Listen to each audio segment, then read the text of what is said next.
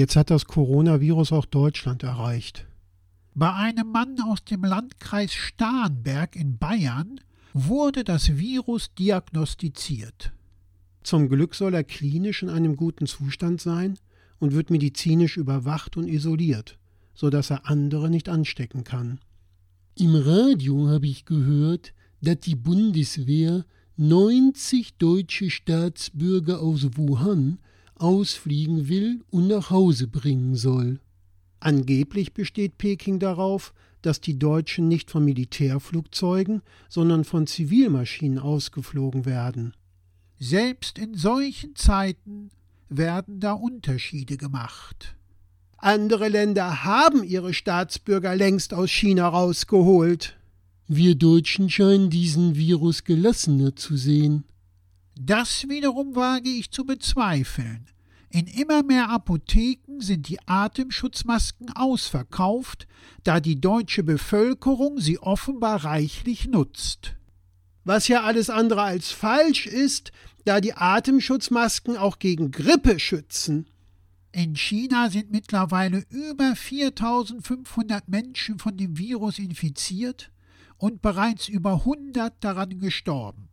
Chinesischen Angaben zufolge liegt die Sterblichkeitsrate des Coronavirus nach jetzigem Wissensstand bei unter einem Prozent. Wenn diese Zahlen stimmen, ist die Sterblichkeitsrate der Grippe höher, weshalb allein in Deutschland jährlich über 20.000 Menschen an der Grippe sterben. Aber gegen die Grippe kann man sich doch impfen lassen.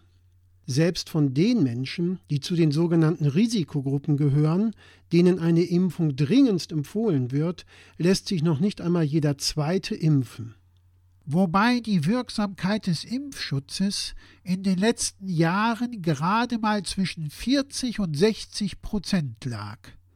Bei den von dir angesprochenen Risikogruppen war sie sogar noch geringer. Wenn sich aber alle Menschen jährlich gegen die Grippe impfen lassen und dann zusätzlich Atemschutzmasken tragen würden, läge die Zahl der jährlichen Grippetoten in Deutschland deutlich unter 20.000. Sie würde sich höchstwahrscheinlich sogar halbieren. Das würde dann ja jährlich 10.000 Menschenleben retten. Du sagst es. Warum lässt sich dann nicht jeder impfen? Und warum sind die Atemschutzmasken dann nicht jedes Jahr aufs Neue quasi ausverkauft? Das verstehe ich ja auch nicht. Beim Coronavirus, von dem bisher zum Glück gerade einmal ein Mensch in Deutschland infiziert ist und dessen Sterblichkeitsrate bei unter einem Prozent liegt, kaufen die Menschen die Bestände an Atemschutzmasken leer. Beim jährlich auftretenden Grippevirus der Hunderttausende in Deutschland befällt und über 20.000 Todesopfer einfordert, liegen die Atemschutzmasken wie Blei im Regal und die Mehrheit der Bevölkerung lässt sich noch nicht einmal impfen. So gesehen ein zutiefst widersprüchliches Verhalten. Beim Klimawandel ist das Verhalten der Menschen ja noch widersprüchlicher. Wie meinst du das denn jetzt wieder? Na, wenn der Klimawandel wirklich eintritt und unaufhaltsam ist, wird die Sterblichkeitsrate über kurz oder lang bei 100 Prozent liegen.